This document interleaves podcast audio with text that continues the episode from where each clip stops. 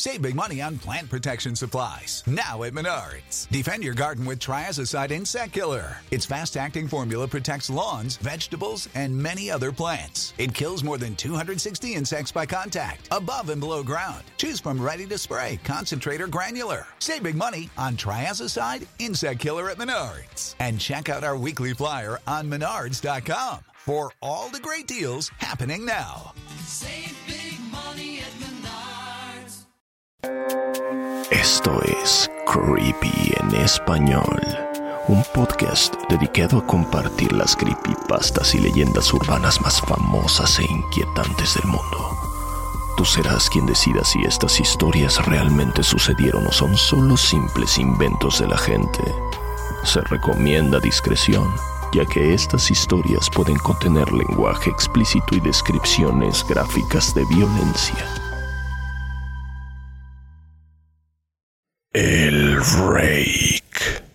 Narrado por Ginette Zavala.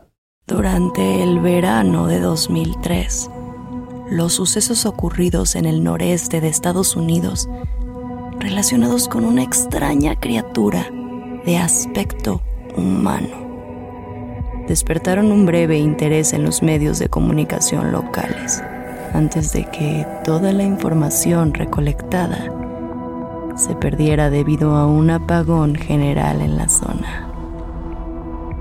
Los testigos, ubicados principalmente en el estado rural de Nueva York y uno en Idaho, contaron historias de sus encuentros con una criatura de origen desconocido. Las narraciones son una recolección de curiosidad, incomodidad, hasta auténticas narraciones de trauma. Aunque los testimonios publicados desaparecieron, los recuerdos seguían siendo poderosos. Así que varios de los testigos emprendieron una incansable búsqueda por preservar la verdad. A principios de 2006, la colaboración había acumulado casi dos docenas de documentos fechados entre el siglo XII y la actualidad. Estos abarcaban cuatro continentes. En casi todos los casos, las historias eran idénticas. He estado en contacto con un miembro de este grupo y he podido conseguir algunos extractos de su colección. Por ejemplo, esta nota suicidio de 1964. Mientras me preparo para quitarme la vida, siento que es necesario aplacar cualquier culpa o dolor que pueda producir con este acto. No es culpa de nadie más que de él. Una vez me desperté y sentí su presencia. En otra ocasión me desperté y vi su silueta. En otro momento escuché su voz y miré sus ojos. No puedo dormir sin miedo a lo que pueda suceder la próxima vez que me despierte. Así que prefiero no despertar nunca. Adiós. En la misma caja de madera se encontraron dos sobres vacíos y una carta personal sin sobre. Querida Lini, he rezado por ti. Ha dicho tu nombre. Una anotación en un diario de 1880. He experimentado el mayor terror. He experimentado el mayor terror. He experimentado el mayor terror. Veo sus ojos cuando cierro los míos. Están huecos, negros. Me vieron y me atravesaron. Su mano húmeda. No voy a dormir. La bitácora de un marino con fecha de 1691. Vino a mí mientras dormía. Lo sentí cerca de mis pies. Luego cerca de mi cabeza. Se llevó todo. Debemos volver a Inglaterra. No volveremos aquí a petición del rey. Y finalmente, uno de los testimonios más aterradores, con fecha del año 2006. Hace tres años, acababa de regresar de un viaje de las cataratas del Niágara con mi familia. Estábamos todos muy agotados después de un largo día de carretera, así que mi marido y yo pusimos a los niños en la cama y nos fuimos a dormir. Alrededor de las cuatro de la mañana me desperté pensando que mi esposo se había levantado para ir al baño. Aproveché el momento para envolverme de nuevo en las sábanas, cuando descubrí que él seguía a mi lado. Me disculpé por haberlo despertado y le dije que creía que se había levantado de la cama. Cuando se dio la vuelta para mirarme, lanzó un grito y encogió sus pies con tanta rapidez que su rodilla casi me hace caer de la cama. Luego me agarró y no dijo nada. Después de intentar observar la oscuridad, pude ver la causa de su extraña reacción. A los pies de la cama, sentado y de espaldas a nosotros, había lo que parecía ser un hombre desnudo o un gran perro de raza desconocida sin un solo pelo. La posición de su cuerpo era inquietante y antinatural, como si hubiera sido atropellado por un coche o algo así. Por alguna razón no me asusté al instante, sino que me preocupé por su aspecto. En ese momento me pareció que debíamos ayudarlo. Mi marido adoptó una posición fetal mientras miraba por encima de su brazo, echando de vez en cuando una mirada a mí antes de volver a la criatura, como si su cerebro no pudiera procesar la información que veía. En una ráfaga de movimientos, la criatura se puso de pie y caminó alrededor de la cama hasta encontrarse a pocos centímetros de la cara de mi marido. La criatura permaneció en completo silencio mirando a mi marido durante unos 30 segundos, o probablemente cerca de cinco, pero se sintieron como una eternidad. La criatura puso la mano en su rodilla y luego corrió hacia el pasillo que conducía a las habitaciones de los niños. Yo grité y corrí hacia el interruptor de la luz, planeando detenerlo antes de que le hiciera daño a mis hijos. Cuando llegué al pasillo, la luz del dormitorio era suficiente para verlo encorvado a unos seis metros de distancia de mis hijos. Se dio la vuelta y me miró directamente cubierto de sangre. Accioné el interruptor de la pared y vi a mi hija Clara. La criatura bajó corriendo las escaleras mientras mi marido y yo corríamos a ayudar a nuestra hija. Ella estaba muy mal herida y solo habló una vez más en su corta vida. Sus últimas palabras fueron, Él es el rico. Marido condujo su coche hasta un lago esa noche, mientras llevaba a nuestra hija al hospital. Ninguno de los dos sobrevivieron. Al ser un pueblo pequeño, la noticia se difundió rápidamente. La policía ayudó al principio y el periódico local también se interesó mucho. Sin embargo, la historia nunca se publicó y el noticiero local tampoco le dio seguimiento.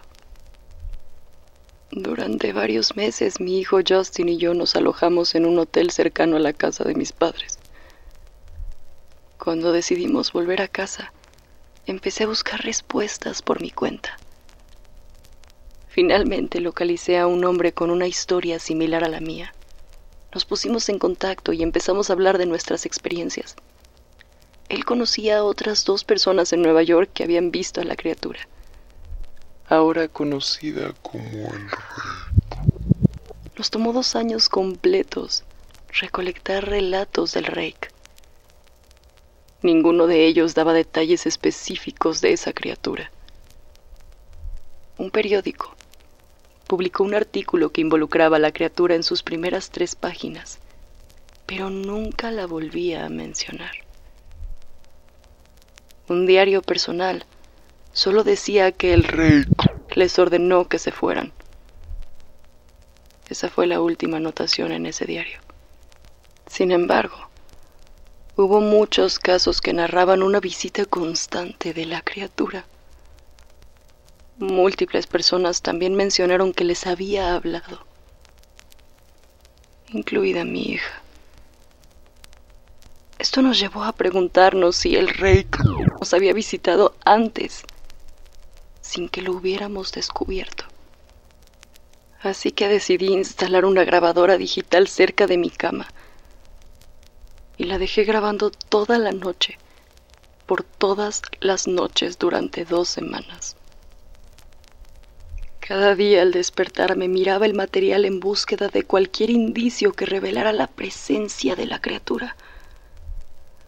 Al fin de la segunda semana, revisar el material ya era parte de mi rutina diaria. Pero el primer día de la tercera semana me pareció notar algo diferente. Logré escuchar una voz estridente. Era el rey. Por más veces que repetía la grabación no podía entender lo que decía. Todavía no he dejado que nadie lo escuche. Todo lo que sé es que lo he escuchado antes.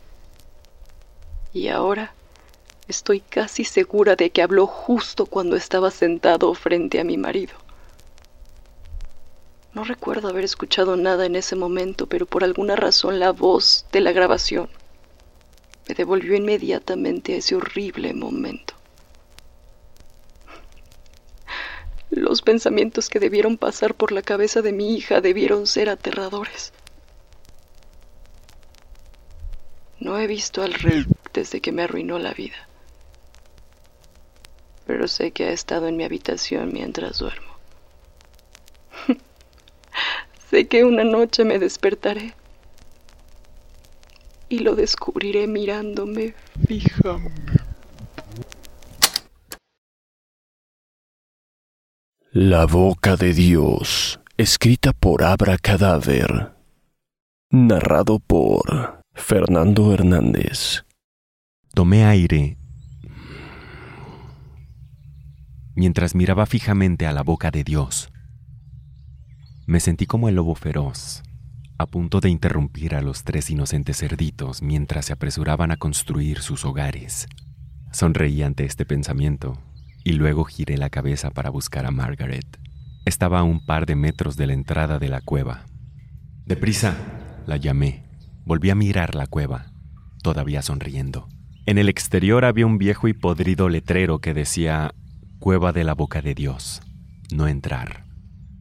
Demasiado cliché, pensé. Margaret llegó por fin a la entrada y se puso a mi lado, intentando recuperar el aire. Miré hacia abajo y sonreí. Mira, me reí. La boca de Dios. Me preguntó dónde estará el ano de Jesús. Me reí para mis adentros. A Margaret no le hizo tanta gracia. Dame la maldita botella de agua, dijo, exasperada. La botella abierta tocó sus labios y por un momento me sentí tranquilo, viéndola tomar agua. Bueno, retiro lo dicho. No fue tranquilidad lo que sentí. Era más bien una sensación que me resultaba difícil de definir pero podía conformarme con describirla como contento. Contento es de esas palabras que utilizas cuando todas las demás descripciones fallan. De nuevo, un cliché absoluto. Pero me sentí bien al sentir una especie de felicidad. Suspiré y encendí la linterna. Apunté hacia la cueva. Absoluta oscuridad. La boca de Dios. Esto parecía la antítesis de un Espíritu Santo. Me volví de nuevo hacia Margaret. ¿Estás lista? pregunté. Por fin se había puesto de pie. Asintió con la cabeza. Coloqué mi mano en su espalda y entramos en la boca de Dios.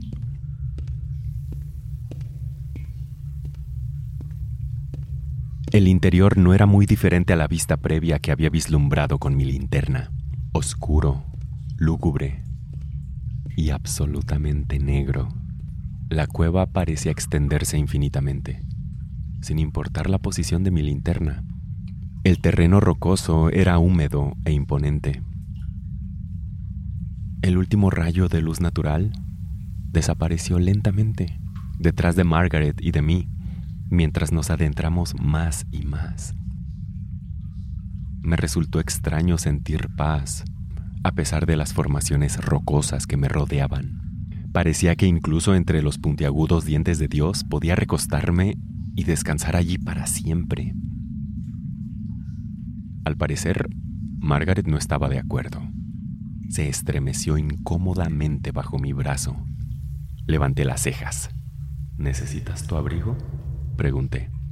Intenté mirarla y hacer una comunicación no verbal lo más explícita posible hasta que me di cuenta de que estábamos perdidos en la oscuridad de la boca. Me mordí el labio y esperé, pero ella no respondió. Durante un par de minutos caminamos en silencio. Ella se detuvo y se quedó inmóvil. Yo también me detuve. ¿Qué diablos hacemos aquí? dijo. Parecía irritada. Me encogí de hombros más para tranquilizarme a mí mismo que a ella, y me puse la linterna bajo la cara. ¡Asustarnos! Grité, riendo. Ella no se movió. Suspiré. Pensé que querías alejarte de todo, dije. Noté cómo mi voz resonaba contra las paredes de la cueva. Quiero decir, empecé de nuevo, rascándome la barbilla, Dijiste que querías pasar las vacaciones en la naturaleza y parecías impresionada cuando te conté mi visita a las cuevas del mamut hace un par de años. Así que... Se me cortó la voz. Todavía podía sentir su irritación. No, dijo. Fruncí el ceño. No, tú querías venir aquí. Yo quería ir a una playa o algo así, pero no a una cueva. No a una cueva, Nathan. Ahora sonaba más como el lobo feroz. Sé que tienes ese extraño fetiche por las excursiones o algo así, pero no quiero ser parte de eso. No me malinterpretes. Me encantaría ir de campamento algún día, adentrarme en la naturaleza y el aire fresco, pero... Esto... Pude oír cómo agitaba los brazos y gesticulaba en el aire espeso. Esto es aire de cueva, no aire fresco. Este aire está prácticamente fermentando. Además, ¿No es esto ilegal? ¿Podemos irnos, por favor? Los dos nos quedamos parados. El único sonido que se oía era el de la atmósfera húmeda. Finalmente empecé a caminar. No oí que Margaret me siguiera, pero seguí avanzando. Entonces, Nathan, dijo ella, para, para, por favor, detente. Así que me detuve. Lo siento, dijo ella. Podía oírla acercarse a mí. Estoy cansada y no estoy acostumbrada a correr y trepar por ahí y cosas así. No pasa nada, dije. Ella me agarró del brazo. De verdad, no pasa nada. Sacudí la cabeza. ¿Por dónde es la salida? No lo recuerdo. Pude sentir que Margaret se detenía. Ninguno de los dos podía recordar. De alguna manera, en la confusión de nuestra discusión, habíamos olvidado en qué dirección nos habíamos movido. Idiota, pensé para mis adentros. Debería haber traído una maldita cuerda o algo para amarrar desde la entrada de la cueva. Tuve que actuar. Así que sin pensarlo mucho, giré 180 grados y dije, por aquí. Caminamos durante lo que parecieron horas. Mis pies estaban cansados y adoloridos, Podía oír los gemidos de Margaret detrás de mí. Me tomó de la mano con fuerza. Me sentía fatal. La culpa era mía. Entonces, me congelé. Oye, oye, dije. Pon tu mano, toca esta roca. Pude oír la palma de Margaret presionando contra la piedra. ¿No está esto como demasiado caliente? Pregunté. Ella no dijo nada. Comencé a recorrer la pared, palpándola a medida que avanzaba, alumbrando con la linterna delante de mí. De repente, sentí un dolor agudo en la cabeza cuando el techo de la boca de Dios chocó con mi cabeza. ¡Ay! ¡Mierda! Grité. Nathan, ¿estás bien? Preguntó Margaret. Parecía estar al borde del pánico. Estoy bien, dije. Por favor, cálmate. Saldremos de aquí pronto, lo prometo. Volví a caminar, apuntando ahora con la linterna hacia arriba para ver el techo por encima de mí. Parecía que se estaba encogiendo. Eso era extraño. Escucha, Margaret, dije tratando de sonar relajado. Creo que tenemos que dar la vuelta. Margaret suspiró a mi lado. De nuevo, caminamos durante un tramo. Esta vez mantuve la linterna apuntando hacia arriba. Efectivamente, el espacio de la cueva parecía hacerse cada vez más pequeño. Pude sentir cómo mi cara adquiría una expresión de pánico. Estábamos completamente perdidos. Solté la mano de Margaret y comencé a tantear las paredes. No, Nathan. La oí gritar. Seguí avanzando. Teníamos que salir. Si nos perdíamos, nadie podría encontrarnos. Seguí tocando las rocas hasta que llegué bruscamente a una pared. ¡Diablos! Dije en voz alta. Margaret, esto parece ser un callejón sin salida. Me di la vuelta. Margaret. No hubo respuesta. Empecé a intentar repetir el camino que había tomado, casi corriendo. Sentí rocas frías y húmedas y a veces afiladas. De repente me topé de nuevo con una pared.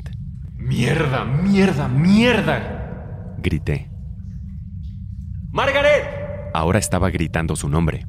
En esa esquina donde ya me había perdido tantas veces, oí un ruido.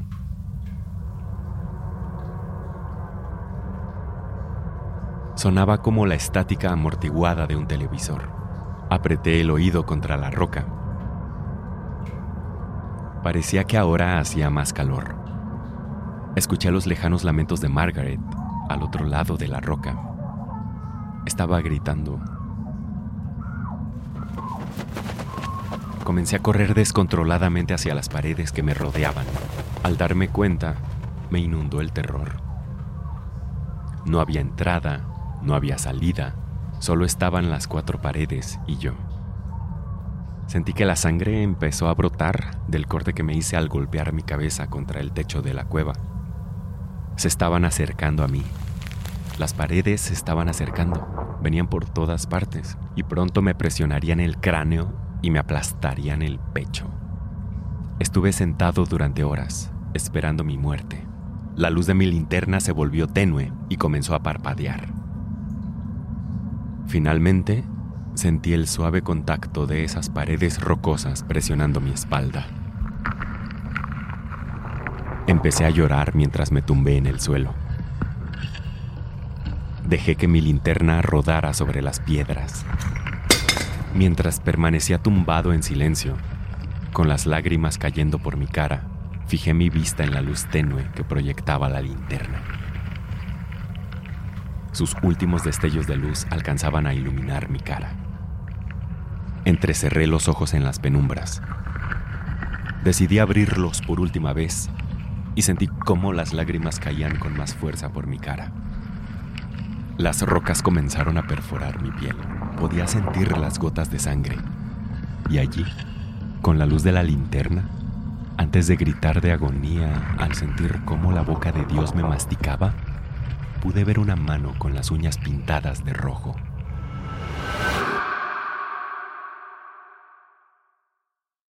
Creepy en español fue creado por John Grills y producido por GRSS.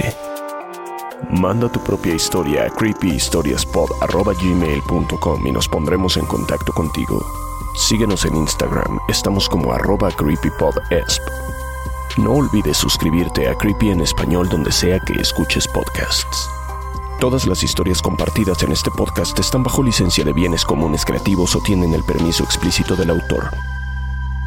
Ningún extracto de este podcast debe retransmitirse o distribuirse sin el consentimiento del equipo de Creepy en español y de su autor.